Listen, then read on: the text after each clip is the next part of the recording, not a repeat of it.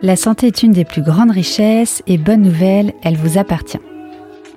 Bienvenue dans ce tout nouvel épisode de l'Hebdo Naturo, une chronique sur la santé naturelle qui se veut pratique et accessible à tous.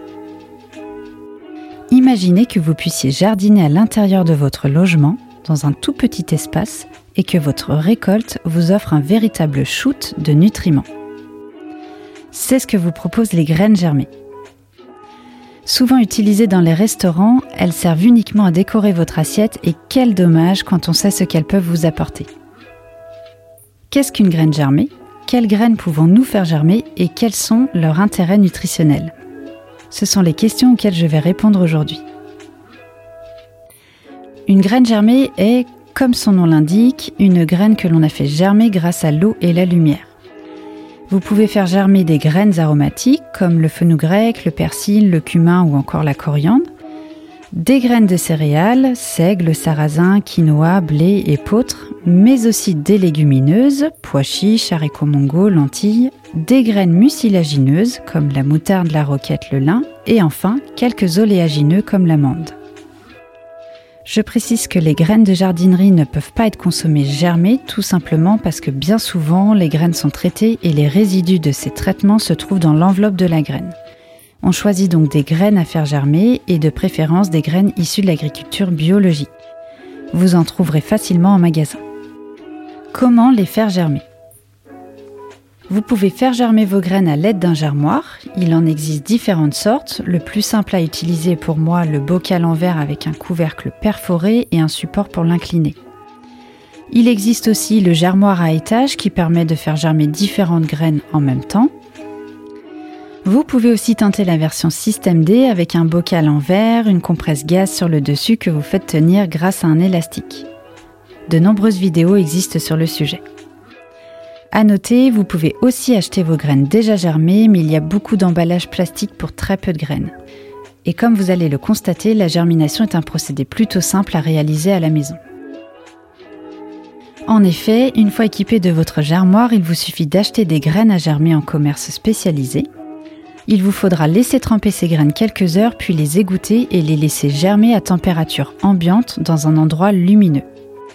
Personnellement, je positionne mon germoir dans la cuisine, je laisse tremper mes graines toute la nuit et je les égoutte le lendemain matin. Je les rince ensuite matin et soir pour garder un taux d'humidité suffisant et je récolte mes graines une fois germées, c'est-à-dire après deux ou trois jours. Le temps de trempage et de germination diffère selon les graines. Vous verrez que tout est indiqué sur l'emballage de vos graines.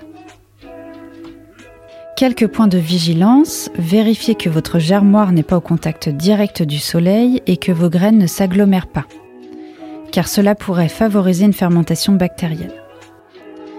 Une fois germées, vous pouvez conserver vos graines au frigo durant 2 à 3 jours maximum, mais vous verrez qu'elles se consomment très très vite tant elles sont délicieuses à consommer telles quelles dans vos salades de crudités, ajoutées à votre plat chaud au dernier moment, intégrées dans votre sandwich, dans vos wraps, galettes, sur vos toasts de tartinables, etc. Personnellement, j'aime les intégrer dans des repas qui seraient moins intéressants nutritionnellement, comme un sandwich par exemple. En fonction des graines choisies, les goûts ne seront pas les mêmes. Vous serez étonné de constater que quelques graines telles que le radis, la moutarde ou encore le grec peuvent avoir un goût très prononcé. Quel est l'intérêt nutritionnel? On dit que la graine germée contient tout le potentiel de vie de la future plante, ce qui en fait un aliment particulièrement digeste et riche en nutriments. En effet, avant germination, la graine est comme endormie, puis elle s'active au contact de l'eau.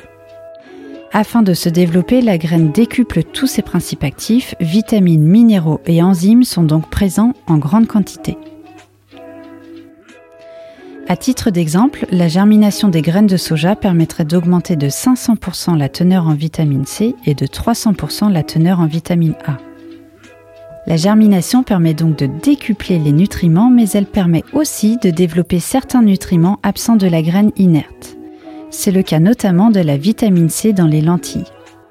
La germination de la lentille permettrait de bénéficier de vitamine C que nous n'aurions pas dans la lentille non germée. Autre point intéressant, la germination permet aussi d'inhiber l'acide phytique qui peut nuire à l'assimilation des nutriments. L'acide phytique se trouve dans l'enveloppe des graines et peut inhiber l'assimilation de certains minéraux tels que le fer, le calcium ou encore le zinc. La germination permet donc de se débarrasser de cet acide et de profiter pleinement des nutriments de la graine. Pour conclure, et comme vous avez pu le constater, les graines germées sont très nutritives.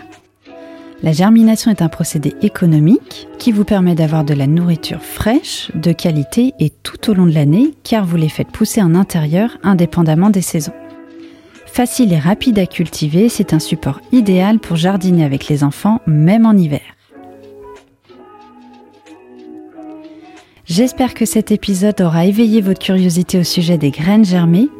Il existe beaucoup de littérature sur le sujet, n'hésitez pas à vous renseigner et surtout à expérimenter.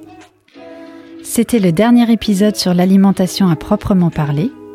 Dans le prochain épisode, nous parlerons des bienfaits du psyllium, une graine à mucilage amie de nos intestins. Vous pouvez retrouver ce podcast en intégralité et à tout moment sur le site de Graffiti Urban Radio. À bientôt.